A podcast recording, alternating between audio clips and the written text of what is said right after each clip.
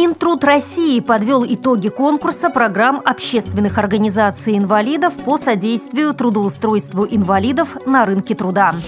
В Астраханской области около 150 инвалидов по зрению пострадали от мошенников.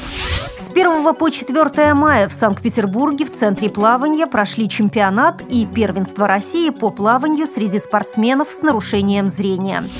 2 мая в обращение поступили новые банкноты достоинством 5 евро. При их разработке не забыли и о слабовидящих. Люди, лишенные зрения от рождения, лучше запоминают, чем зрячие, выяснилось в ходе научного исследования. Далее об этом подробнее в студии Наталья Гамаюнова. Здравствуйте! Минтруд России подвел итоги конкурса программ общественных организаций инвалидов по содействию трудоустройству инвалидов на рынке труда.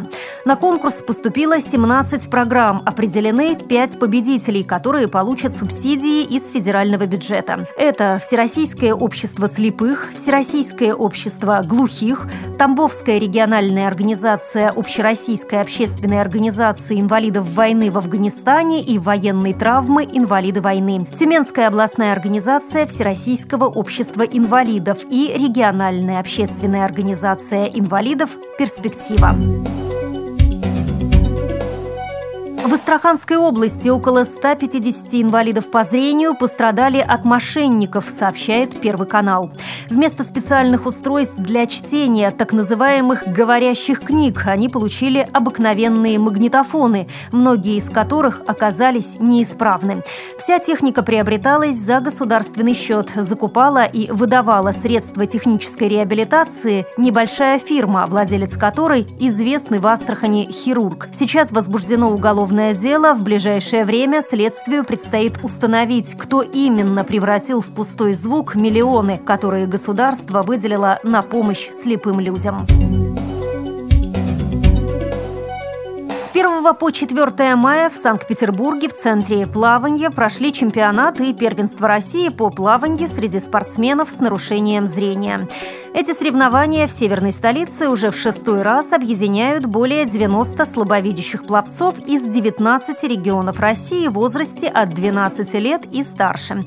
Пловцы провели в Петербурге 4 дня. В первенстве России победила команда Москвы. В чемпионате лидировала команда Башкортостана. Для национальной сборной соревнования стали подготовкой к чемпионату мира, который пройдет с 12 по 18 августа в Канаде. Показать свое мастерство приехали и звезды минувших Паралимпийских игр. Напомню, в Лондоне российские пловцы с нарушением зрения завоевали более 20 медалей. Это почти четверть всех наград России. Все эти спортсмены и посетили чемпионат России в Петербурге. Организаторами чемпионата и первенства по плаванию выступили Министерство спорта и туризма Российской Федерации, Комитет по физической культуре и спорту Санкт-Петербурга и Федерация спорта слепых. Соревнования среди среди спортсменов с нарушением зрения прошли при участии благотворительного фонда в поддержку развития спорта инвалидов «Точка опоры». 2 мая в обращение поступили новые банкноты достоинством 5 евро. Как сообщает Европейский Центробанк, новые купюры отличаются более высокой степенью защиты от подделки по сравнению с теми, что были введены более 10 лет назад, включая дополнительные водяные знаки и голограммы. А по краям предусмотрены особые полосы, которые позволяют легче распознавать банкноту слабовидящим людям. Люди, лишенные зрения от рождения, лучше запоминают, чем зрячие, пишет Sky News со ссылкой на исследование университета Бата. Помимо хорошей памяти, незрячие имеют выдающиеся вербальные способности. Это доказали тесты, в которых участвовали люди слепые от рождения, лишившиеся зрения позднее и зрячие.